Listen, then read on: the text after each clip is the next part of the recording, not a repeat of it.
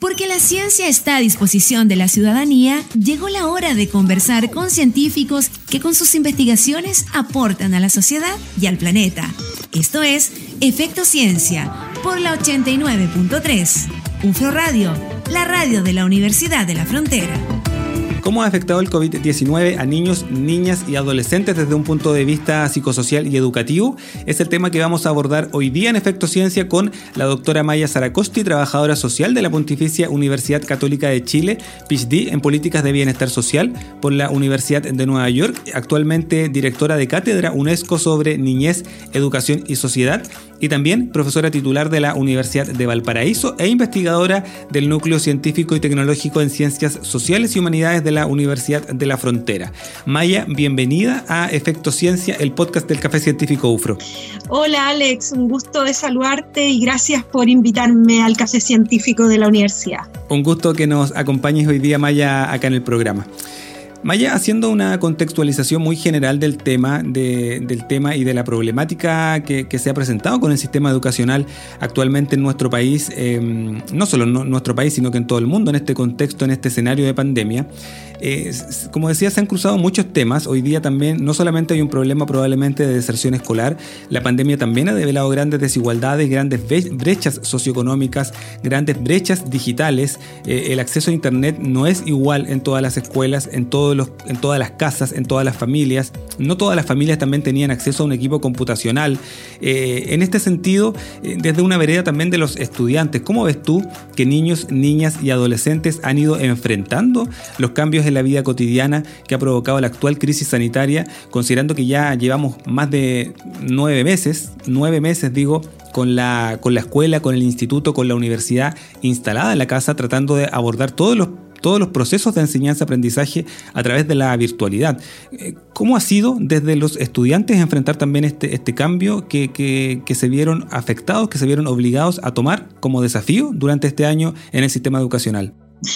Bueno, sin duda han sido meses complejos, han sido meses difíciles donde sostener el proceso educativo se ha transformado en un desafío, ¿cierto? En un desafío para los estudiantes, para niños, niñas y adolescentes, para sus familias y para los mismos profesores. eh, eh las escuelas cumplen múltiples propósitos, ¿cierto? Las escuelas cumplen el propósito, por supuesto, de fortalecer todo lo que tiene que ver con aprendizaje en un sentido integral y amplio, pero también cumplen el propósito de dar un sentido más bien social a los niños. Y por tanto, si tú le preguntas a cualquier niño, niña y adolescente qué es lo que más extrañan de la escuela presencial, por supuesto que dice relación con la posibilidad de vincularse con sus profesores y con sus compañeros y compañeras.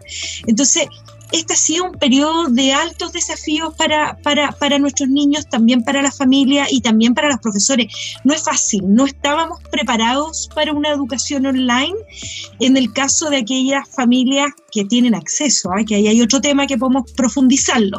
Entonces, yo te diría, sostener el proceso educativo ha sido tremendamente difícil para, las educación, para, para los establecimientos escolares y por supuesto también para las instituciones de educación superior. Eso es como lo primero. Eh, en segundo lugar, un poco ya te lo dije, yo diría, eh, ni Chile ni ningún país del mundo estaba preparado para, para, para, una pandemia como esta desde el punto de vista sanitario, pero también para los efectos que ha tenido desde el punto de vista educativo. ¿Cierto? Se, se habla incluso de que esta pandemia puede traer altos riesgos en términos de retorno a la presencialidad cuando las escuelas ya puedan retornar. Así es, Maya, ha sido un tiempo efectivamente muy complejo, no solamente para niños, niñas y adolescentes, sino también para muchos profesores y profesoras. Ahora, ahora desde un punto de vista de lo más complejo, Maya, a tu juicio, ¿qué ha sido lo más complicado para ir enfrentando este tiempo? Eh, ¿El sistema educacional estaba, estaba preparado como para, para enfrentar este desafío de la virtualidad, este desafío de la educación a distancia? ¿Qué ha sido lo más complejo eh, durante este tiempo que, llevamos también en virtualidad? Sí, lo que también ha tenido, eh, o sea, así como, como nadie estaba preparado para el contexto sanitario, digamos, para que el, para que el sistema de salud pudiera responder a las necesidades que esta pandemia trae, eh, la pandemia ha desnudado una serie de carencias en el contexto educativo con mayor profundidad. En el caso chileno, ya con el estallido social, eh, pudimos como desenmascarar una serie de problemas en términos de desigualdad. Yo te diría que la pandemia lo que te viene a mostrar en el ámbito educativo es que además de las brechas educacionales que tenemos, si comparamos escuelas eh, más, vulnerables, escuelas del contexto municipal, escuelas particulares subvencionadas con escuelas particulares, además de mostrarnos nuevamente que tenemos brechas de aprendizaje importantes, también nos ha mostrado que tenemos brechas de conectividad importante y que han limitado el acceso a la educación online de muchos de los niños, niñas y adolescentes y de nuestros jóvenes también en las universidades. O sea, hay, hay comunas y hay regiones y hay escuelas donde no alcanzan a tener un 40% de niños con acceso a conectividad. Y eso es grave y es delicado, ¿cierto? O sea, ya es difícil sostener el proceso educativo cuando tú puedes conectarte a una educación online, pero si a esa le agrega que hay muchísimas escuelas en nuestro país que ni siquiera pueden conectarse, ya sea porque los niños no tienen acceso a un computador y la gran mayoría sí tiene acceso a un, a un celular, pero ese celular se lo rotan entre los distintos miembros de la familia y conectarse es, tiene un costo, ¿cierto? Eh, las familias lamentablemente además se han empobrecido, vemos niveles de, de endeudamiento y de desempleo altos, todo eso tiene un impacto en el contexto educativo. Perfecto. Maya, cuando, cuando pensamos en velar por el bienestar de niños, niñas y adolescentes, sobre todo en tiempos de, pandemia, en tiempos de COVID, eh, ¿dónde debemos enfrentar o, dónde debemos concentrar los esfuerzos? Eh, eh, principalmente en la familia, en, la escuela, en profesores y profesoras, en, el Estado. Hay un rol también, me imagino yo, muy importante del Estado. Ha estado a la altura en términos muy generales el Estado para poder ir enfrentando este tiempo de, de pandemia en lo que es el sistema educacional. A ver, yo creo que hay el desafío de la reducción de la brecha, de la brecha digital, ¿cierto? En términos de conectividad, y eso es una responsabilidad del Estado primordial, primordialmente. Se sabe que las escuelas están haciendo esfuerzos enormes. ¿ah? Tú te encuentras con eh, profesionales de la educación, entiéndase psicólogos, trabajadores sociales, los mismos profesores, buscando distintas estrategias para poder alcanzar a sus estudiantes, eh, no solamente para entregar contenidos o ir adaptando el currículum a las necesidades más primordiales, ¿cierto?, de aprendizaje, ya sea en lenguaje, matemática u otras, sino que también para conectividad a sus estudiantes necesitamos familias comprometidas con, a ver, a veces una de las familias les pide más de lo que la familia puede dar. ¿ah? La familia igual ha estado estresada, igual ha estado en un contexto de empobrecimiento y de, y de múltiples problemas, ¿cierto? El teletrabajo no es fácil, algunas familias han perdido su trabajo. Entonces, cuando yo digo familias comprometidas, es familias alentando, alentando a que sus chicos sigan haciendo los mayores esfuerzos para poder eh, seguir conectados con su escuela.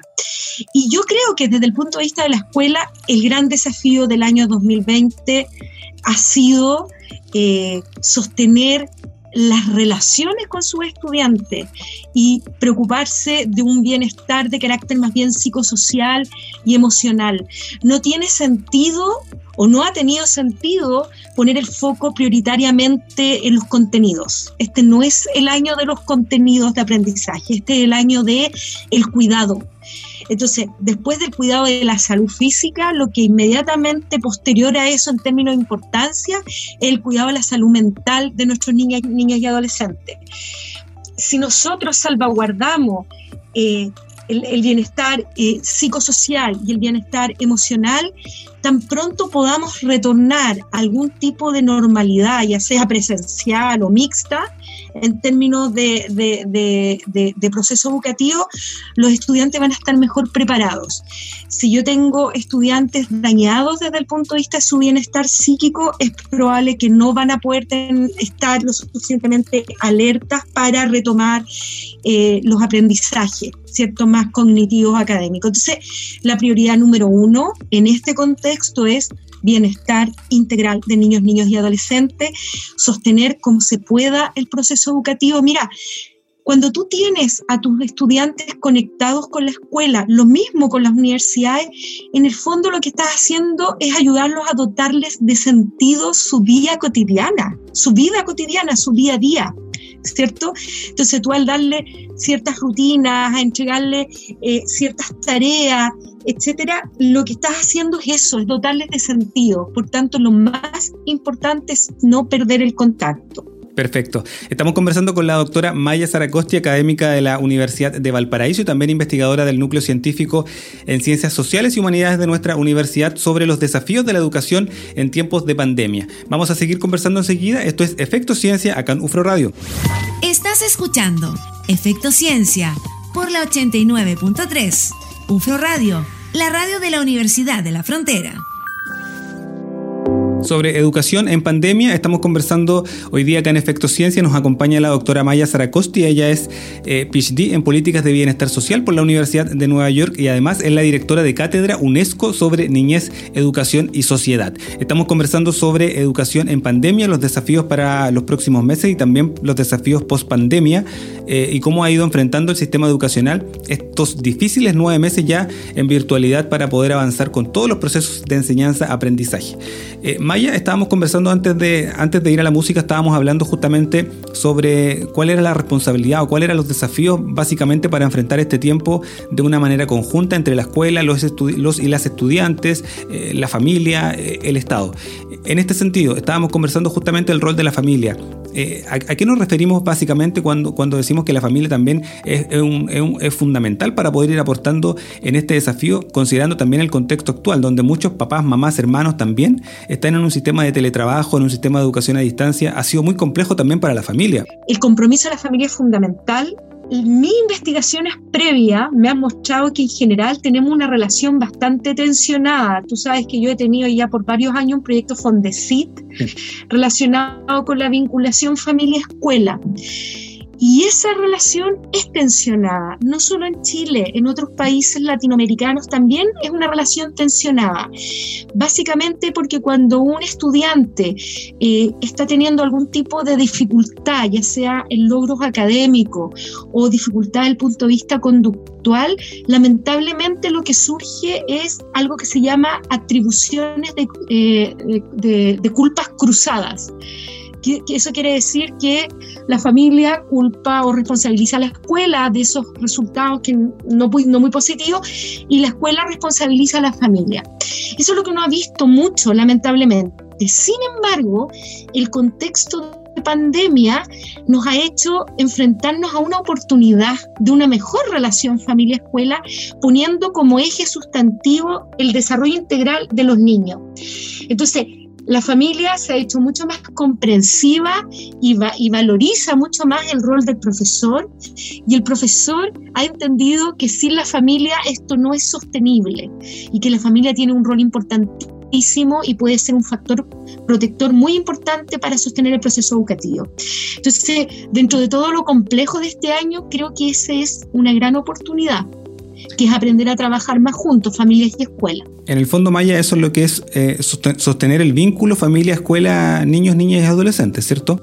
Así es, exactamente, exactamente. Hacer una alianza estratégica para, para apoyar a los estudiantes. Mira, finalmente para los estudiantes una figura, las figuras más significativas son sus profesores, las, figuras adultas, más significativas son sus profesores y son sus familias, sean como sean estas familias, porque estas familias son diversas, entonces podrá ser un abuelito, podrá ser una tía, podrá ser una mamá, un papá, pero esas son las figuras significativas. Cuando tú eh, funcionas en la lógica de atribuciones cruzadas de culpas que expliqué hace un ratito, lo que hace es poner en daño su desarrollo psíquico porque, porque estás remeciendo una de esas figuras que es fundamental.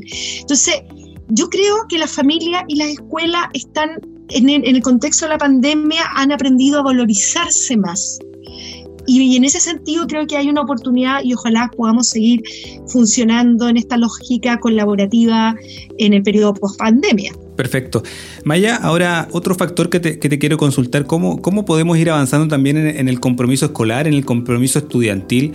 Todo esto considerando que el sistema de virtualidad también se ha visto bastante durante todos estos meses, no es, no, es lo más atractivo para los estudiantes, a pesar de que son de, eras tecnológicas, ellos son digitales, son de la era digital, pero el proceso de enseñanza-aprendizaje probablemente no es muy atractivo tampoco a través de la virtualidad completamente, en un 100% no es así. Ahora, eh, esto también venía desde antes pero, pero cómo avanzar en que efectivamente tengamos eh, estudiantes comprometidos, que tengamos estudiantes entusiasmados con el proceso de enseñanza-aprendizaje eh, en, un, contexto tan, tan complejo. Eh, ¿Cómo poder ir abordando también este tema? Me gusta tu pregunta porque apunta a otra de mis líneas de investigación, que es justamente School Engagement, que, que, nosotros como equipo de investigadores lo hemos traducido como compromiso escolar, que empezamos a investigar esto mucho antes de la pandemia, ¿cierto? Y lo empezamos a investigar pensando en cuáles eran los factores de protección o de riesgo para sostener y retener a los estudiantes y mantenerlos motivados y estimulados y involucrados en su proceso de aprendizaje. Y ese es un tema que de verdad viene antes de, la pandemia, o sea, probablemente en contexto de pandemia hemos visto más dificultades, ¿cierto? Pero el mantener enganchados, esa es como la idea, enganchados, motivados, incentivados los estudiantes con su proceso de aprendizaje, ese ha sido un desafío de mucho, mucho tiempo. Previo a la pandemia, con la pandemia se, se profundiza. Mira, el compromiso escolar supone cuestiones de carácter afectivo, dimensiones de carácter cognitivas y dimensiones de carácter conductual. Hay varios estudios, algunos de ellos en Nueva Zelanda, que está tan de moda, ¿cierto? Porque ha tenido una, primera ministra y autoridades que, han sabido enfrentar de buena forma, ¿cierto?, la pandemia. Eh, ellos tienen un estudio que muestra que si tú haces un seguimiento en el tiempo del compromiso escolar, lo que primero surge es el compromiso efectivo. O sea, cuando tú tienes estudiantes que sienten que su escuela los cuida, que sienten pertenencia, tienen un sentido de pertenencia, sienten que su escuela les es útil, que les es significativa, que les ayuda a responder problemas de su vida hoy, no cuestiones abstractas del futuro, ¿cierto? Porque son niños, sino que a entender cuestiones que están viviendo hoy ellos eh, logran desarrollar este compromiso más bien afectivo. Cuando tú tienes fuerte eso, posteriormente, a los dos años más o menos, viene de cajón, solito el compromiso de carácter más cognitivo, que es que los niños quieran invertir psicológicamente en querer aprender y con estrategias más complejas de aprendizaje, como por ejemplo la integración de distintas disciplinas para responder algún problema. Eh, el poder relacionar lo que aprenden en la escuela con lo que están viviendo, el tener expectativas de vida futura, etcétera, o proyectos de vida futura. Entonces, yo te diría que lo primero es fortalecer el compromiso de carácter afectivo. Por eso es bien importante que en este periodo de pandemia nos centremos en eso.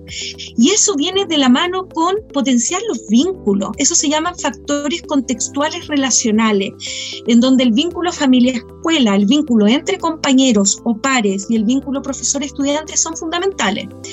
Siempre el profesor, en todos los modelos predictivos que nosotros hemos hecho y en otros que hemos revisado de otros países, es el más clave.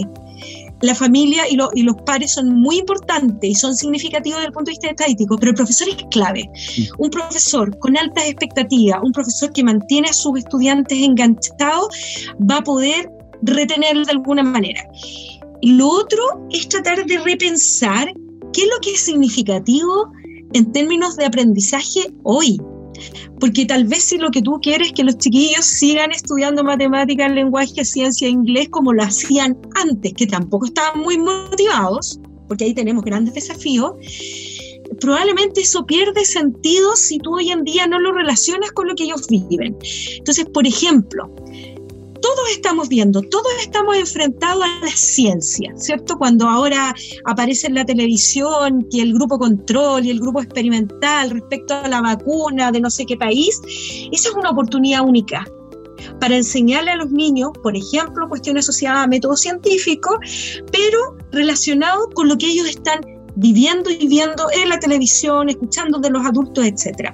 Entonces, yo diría que estamos enfrentados a nuevos aprendizajes desde el punto de vista de los contenidos, cuestiones asociadas a la civilidad, cuestiones asociadas a la solidaridad intergeneracional, cuestiones asociadas a un pensamiento más crítico, cuestiones asociadas al uso de la ciencia para resolver un problema concreto y de alto impacto. Eso las escuelas vamos a tener que tomarlo, agarrarse de ahí para enseñarle a los chiquillos matemática, lenguaje, ciencia, pero a partir de problemas cotidianos que estamos viviendo. Entonces, este es un problema, el compromiso estudiantil es un problema que se ve eh, agudizado en contexto pandemia, sí, pero viene de antes. Y la parte buena es que el compromiso se puede moldear, se puede intervenir, se puede mejorar. Y una de las fórmulas es que sean aprendizajes significativos, pertinentes, que digan realidad con su vida cotidiana, que les permitan proyectarse a futuro, em, que además los desafíe. Fíjate que yo a veces pienso y digo, ¿por qué la generación de conocimiento, la investigación, tiene que ser un ámbito de exclusividad del mundo universitario? Claro, no tiene por qué ser exclusivamente eh, en el ámbito universitario este proceso que estamos conversando, Maya. Eh, es súper interesante además porque dentro del compromiso estudiantil, dentro del compromiso escolar, tú lo, tú lo has ido viendo, eh, que tiene que ver mucho con contextualizar los procesos de enseñanza-aprendizaje, que, los mismos estudiantes vayan viendo en este proceso que, lo que están aprendiendo en el fondo tiene, tiene sentido porque lo están mirando, porque lo están viviendo. Yo creo que eso también es un gran desafío para el sistema educacional. Maya, vamos a seguir conversando enseguida, vamos a ir a una pausa y luego regresamos para seguir hablando sobre educación en pandemia acá en Efecto Ciencia por UFRO Radio. Ya volvemos en Efecto Ciencia por la 89.3 UFRO Radio.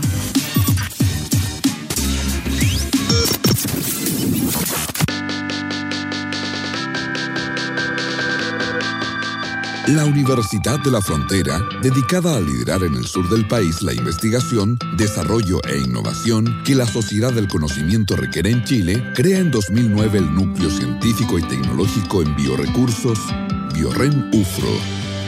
Construyendo investigación, desarrollo e innovación desde la Araucanía para el país. Estamos de regreso para seguir hablando de ciencia, investigación, tecnología e innovación en Efecto Ciencia por la 89.3. UFO Radio, la radio de la Universidad de la Frontera. Estamos de vuelta, estamos conversando con la doctora Maya Zaracosti, académica de la Universidad de Valparaíso y también investigadora del Núcleo de Ciencias Sociales de nuestra universidad. Estamos hablando sobre educación en pandemia, sobre lo complejo que han sido estos ya nueve meses de educación a distancia, eh, la gran brecha digital con la cual nos encontró este, este periodo y que ha significado un gran desafío también para distintos establecimientos a lo largo de nuestro país. Estábamos conversando, Maya, antes de la pausa sobre el compromiso escolar, sobre el compromiso estudiantil y en este sentido nos comentaba justamente el gran desafío de, la enseñanza en contexto, justamente ir enseñando en base a lo que niños, niñas y adolescentes están viviendo y están observando, como ha pasado justamente en este tiempo de pandemia. Eh, ¿Han tenido experiencias, por ejemplo, en pequeños, eh, sobre todo para poder ir avanzando desde tu línea de investigación eh, en cómo se enfrenta por parte de niños, niñas y adolescentes cuando efectivamente el proceso de enseñanza-aprendizaje está basado en la experiencia, en el contexto? Fíjate que cuando tú a los estudiantes pequeñitos, ah, yo tengo una experiencia que te la voy a relatar brevemente. Yo tengo una investigación que estamos desarrollando todavía, que es eh, una investigación en la cual niños, niñas y adolescentes entre 8 años y 17 años de distintas escuelas, mayoritariamente públicas, eh, armaron grupos de niños co-investigadores y ellos crearon una plataforma digital para evaluar bienestar y participación de la niñez. Y resulta que fueron ellos quienes definieron el tema de investigación, las preguntas de los instrumentos de recolección de datos. Y ahora están, nosotros hicimos el levantamiento de información de manera online. Eh, llegaron más de mil niños que respondieron y ellos ahora vuelven como co-investigadores y están haciendo ellos la interpretación. ¿Con qué me he encontrado yo frente a eso? Me he encontrado con niños tremendamente motivados que hicieron instrumentos de recolección de información, encuesta, crearon encuestas, que es lo que hacemos los cientistas sociales, de manera impecable, pero impecable. eh, aprendieron a hacer escalas Likert y ellos no se imaginaron. Ahora están aprendiendo a hacer interpretación de gráficos y de estadística simple, pero, pero ellos están haciendo análisis y están desarrollando pensamiento crítico, curiosidad científica, etc. Entonces, ¿cuál es mi hipótesis? Si tú eh, desde la escuela eres capaz de levantar proyectos interesantes, con problemas que ellos tengan que resolver y que implique también generación de conocimiento, los tienes a todos motivados. De verdad que sí. O sea, te, cuento que yo, cuando estoy hablando de estos grupos de niños, niñas, co-investigadores, estoy hablando de, realmente de niños muy vulnerables, de escuelas públicas, municipales, muy pobres, pero ellos tremendamente motivados con esta sensación de estar generando conocimiento nuevo de estar levantando información desde otros niños. Este es un desafío que las escuelas deberán reconocer. Si tú tienes proyectos educativos que implican que los niños son protagonistas de la generación de su propio conocimiento, no se te van a ir, porque van a estar entretenidos. Mira lo que te voy a decir. En el modelo predictivo respecto a cómo compromiso escolar predice trayectoria educativa, que es una una publicación que sacamos con, colegas también de allá del núcleo científico, eh, nos encontramos con que niños con un compromiso cognitivo, o sea, niños súper inteligentes, súper curiosos, también tenían riesgo de deserción de la escuela, un alto nivel de riesgo de deserción, y en parte eso dice relación con que no estaban, con que las tareas que tenían no eran suficientemente desafiantes. Entonces, el desafío, la pertinencia, lo significativo, la relación con la vida cotidiana debería estar presente en el contexto de la escuela y con mayor razón en el contexto de pandemia. Qué gran experiencia, qué gran ejercicio que hicieron desde, desde el grupo de investigación Maya para poder justamente ir demostrando que el compromiso escolar, que el compromiso estudiantil tiene, tiene relación justamente cuando estudiantes se ven involucrados en estos procesos, cuando, cuando logran vincular un poquitito lo que están aprendiendo con lo que están viviendo, con lo que están observando, em, desde la experiencia, desde lo hago yo mismo porque me interesa. Eh, es súper súper interesante. Ahora, ¿cómo avanzamos justamente desde el lado del educador, desde el lado de la educación? Desde los profesores y profesoras, porque también es un gran desafío eh, en ese sentido. Eh, no todos los profesores probablemente tienen la misma preparación, hay profesores que tienen una lógica de enseñanza mucho más convencional que está relacionada con, con los procesos de enseñanza-aprendizaje más clásicos. Hay que ir avanzando también, es un desafío grande, me imagino, para las universidades que están formando educadores. Bueno, y las universidades en términos de formación inicial y de formación continua tenemos un tremendo desafío. A ver, yo creo que los profesores en el contexto de pandemia, y, ahí me voy a distanciar probablemente de algunas opiniones de, algunos, de algunas autoridades políticas, lo han hecho bien. Yo creo que los profesores han hecho esfuerzos enormes, primero para mantener su vínculo con los estudiantes. Y segundo, nos hemos encontrado, mira, la otra vez me decía un profesor que para no darles tanta tarea a los niños, tomaron la decisión como escuela de definir un problema X o un proyecto X y que fuera abordado desde distintas asignaturas. Eso es una tremenda innovación. Entonces, cuando él me lo contaba, yo le dije, mira, en realidad ustedes están haciendo una tremenda innovación sin que nadie se las haya pedido. Este son el tipo de innovaciones educativas que, que, que, que han desarrollado, por ejemplo, en países como Finlandia. Eh, me, explico, ¿no? Entonces, yo creo que las escuelas sí, frente al contexto pandemia, sí han hecho cuestiones innovadoras. Y ojalá podamos identificarlas, levantarlas, mostrarlas para ir generando comunidades de aprendizaje entre escuelas también. Entonces, yo soy bien esperanza, tengo harta esperanza en ese sentido.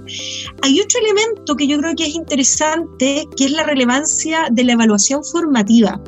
¿cierto? Eh, que ha salido mucho en el debate público, porque habían algunas personas, me incluyo, ¿ah? que pensábamos que este año había que que todos los niños tenían que pasar de curso, que no había que quedarse pegado en el tema de la repetición, estoy hablando de niños de colegio, básicamente porque la repetición es un factor de riesgo de deserción. Entonces, si vemos que en contexto de pandemia y pospandemia tenemos un incremento del riesgo de desertar porque los niños no están presencialmente yendo a la escuela, porque cuando vuelvan a la escuela también van a haber familias que no se van a atrever a, enviarla y porque además hay familias que se han empobrecido y por tanto el estudio se ve como una alternativa al trabajo infantil. Mira lo que te estoy diciendo. Entonces, yo soy de la idea de que no, de que este año ojalá no se aplique la figura de la repetición y nosotros tenemos un reglamento, una normativa, un decreto que habla de esto y que le dice a las escuelas que viene antes de la pandemia, viene del año 2018, pero justo este año se empezó a implementar, que dice que la repetición es la última estrategia. Entonces, en ese mismo decreto se habla de la relevancia de la evaluación formativa más que la evaluación sumativa. Esto dice relación con la posibilidad de entregarle retroalimentación a los estudiantes, de darles la posibilidad a los estudiantes de equivocarse. Mira, te voy a dar un dato, algo súper interesante. Hace poquito World Vision hizo una encuesta justo antes del plebiscito que se llama Los niños también votan y les preguntó un montón de cosas. Y una de, la, de los temas que ellos más relevancia le dieron era que los adultos les demos la posibilidad de equivocarse. Mira qué, interesante, qué básico puede parecer, pero efectivamente el, derecho a equivocarse sin que esté asociado a un castigo, a una nota, puede resultar también súper súper motivador para, los estudiantes. Eh, incluso está demostrado en el método científico, o sea, uno va aprendiendo justamente en base al error. Eh, es interesante la, la mirada esa. Debemos aprovechar los aprendizajes que hemos tenido este año respecto a la relevancia de la evaluación formativa, más que la evaluación final con nota, no sé qué. Tenemos que identificar todas estas innovaciones que han surgido desde el contexto de la escuela para ver qué de aquello puede transformarse en innovación educativa para transferir a otros. Eh, tenemos que aprovechar esto de, la valorización, de la vinculación colaborativa entre familias y escuelas. O sea, hay muchas cuestiones que son eh, que han surgido como mecanismos de estrategia para sostener el proceso educativo que yo creo que son desafíos que uno debiera tener a largo plazo. Déjame decirte una cosa más para que no se me olvide el hecho de que estemos usando la tecnología, ¿cierto? que en mi opinión eh, ha sido como una educación a distancia y un uso de la tecnología de emergencia, así la llamaría yo. No creo, fíjate, eh, ni que los profesores estemos tan alejados de, de, de estos niños de la era digital, ni que ellos sean tan nativos digitales. Fíjate que por ahí leía un autor que decía que en realidad las generaciones más jóvenes son nativas en redes sociales, que no es ser nativo digital. Pero esto de la necesidad de hacer uso de las estrategias de la tecnología de informática para la educación también pone un desafío. Y me estoy acordando, por ejemplo, de un, de un caso que es República Dominicana, un país de Latinoamérica, eh, en donde lo que ellos han hecho es, es, poner la tecnología a disposición de la educación. Entonces, ellos generaron unas baterías adaptativas con ejercicios y preguntas de matemática en particular, donde los niños van avanzando con sus dispositivos online como que fuera un juego, como un juego de videojuego, ¿cierto? Entonces, eh, de alguna manera, el, este videojuego se adapta a los ritmos de cada niño, pero por otro lado los mantiene muy entretenidos e interesados con, con, con, esta estrategia. Entonces, creo yo que acá lo importante es que la tecnología de la información se ponga a disposición de la educación, no solo en contexto de pandemia, sino que ahora en contexto de post de pospandemia. Perfecto, Maya. Qué interesante la experiencia de República Dominicana. Nos queda un bloque para seguir conversando sobre los desafíos en pandemia. Quiero que abordemos también eh, cuáles son las proyecciones a, mediano y a largo plazo, justamente en el sistema educacional, en este contexto, en lo que viene, sobre todo en pospandemia, pero lo vamos a conversar en el último bloque que, que nos queda para seguir abordando este interesante tema. Esto es Efecto Ciencia acá en UFRO Radio. Estás escuchando Efecto Ciencia por la 89.3. UFRO Radio, la radio de la Universidad de la Frontera. Último bloque ya con la doctora Maya Zaracosti, con quien hemos estado conversando sobre los desafíos de la educación en estos tiempos de pandemia, qué ha significado justamente para, para niños, niñas y adolescentes, para el sistema educacional, estos ya largos nueve meses de educación a distancia que hemos ido enfrentando en este año 2020. Maya, te quería consultar para ya ir cerrando, ¿cuáles son los desafíos que tenemos que ir enfrentando en lo que queda, sobre todo en pospandemia, en el sistema educacional? Eh, ya nos mencionaba justamente en el bloque anterior poner la tecnología a disposición de la educación. ¿cuáles pudiesen ser los otros desafíos para poder enfrentar el tiempo que viene? Sí, claro. Mira, además del que ya dije, que es poner la tecnología o que la tecnología ofrece nuevas posibilidades para la enseñanza y el aprendizaje, donde el reto es que la tecnología promueva más equidad y no más brecha. Además de ese, yo diría que lo otro es poder seleccionar aquellos objetivos de aprendizaje eh, que sean más esenciales para la vida. ¿Cierto? Y ahí algunas cosas dicen relación con el bienestar, con la actualidad, con el desarrollo de la resiliencia, con la facilidad o el desarrollar habilidades asociadas a ser más colaborativo, eh, con comunicarse bien, con ser creativos para resolver problemas. En el fondo, esto ya no es aprender matemática o lenguaje o otras, asignaturas, sino que es desarrollar habilidades más pertinentes que la pandemia nos dijo, oye, no, no podemos seguir perdiendo el tiempo así. Tenemos que eh, lograr que los niños desarrollen capacidad de creatividad, capacidad de resiliencia eh, socioemocional, capacidad de civilidad, eh, etc. Tal vez lo último, Alex, es no olvidarnos que los protagonistas del proceso de aprendizaje tienen que ser los niños, niñas y adolescentes. Eh, resulta que nosotros como país y la gran mayoría de los países del mundo ratificamos hace ya 30 años atrás la Convención Internacional de los Derechos de la Niñez y uno de los principios fundamentales es el derecho a participar. Y qué más importante que ellos sean los que participan de manera protagónica en sus propios procesos de aprendizaje. Y a veces la mirada adultocéntrica que lamentablemente tenemos en distintos contextos, en el educativo, pero también en el social, en la salud, etcétera, excluye o los invisibiliza. Entonces yo creo que ese es un desafío fundamental, no invisibilizar los talentos diversos que los niños y niñas y adolescentes de nuestro país tienen y tratar de poner a disposición la tecnología, el rol del profesor, la familia, etcétera, las definiciones de la política pública educativa desde el Estado, etcétera, a disposición de niños más protagonistas de su propio proceso de aprendizaje.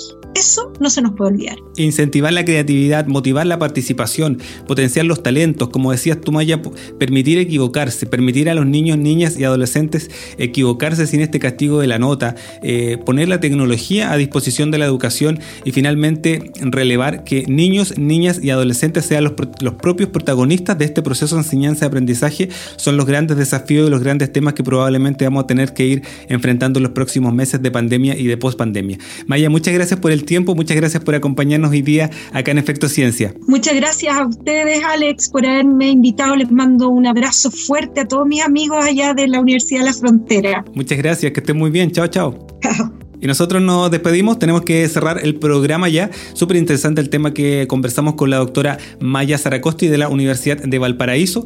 Eh, un, tema relevante, sobre todo por los meses que quedan. Eh, ya se anunciaron justamente algunas fechas claves en el sistema educacional, sobre todo en, en, lo que es el término del año escolar, el comienzo del año escolar el próximo año 2021 y también las fechas claves para todo lo que es el sistema de ingreso a las universidades chilenas. Así que un tema interesante. La próxima semana seguimos conversando acá en Efecto Ciencia sobre todo para compartir con ustedes estos temas de interés ciudadano con el enfoque desde la ciencia, desde la investigación, que es lo que hacemos acá en Efecto Ciencia. Recuerden que estamos en las principales plataformas de podcast para que pueda buscarnos como Efecto Ciencia UFRO Radio y pueda volver a reproducir y compartir todo el contenido que estamos eh, emitiendo el día sábado acá en la 89.3. Que esté muy bien, cuídense, chao chao. Porque la ciencia tiene efectos sobre nuestras vidas y nuestro entorno. Esto fue la conversación de la semana en Efecto Ciencia por la 89.3. UFRO Radio, la radio de la Universidad de la Frontera.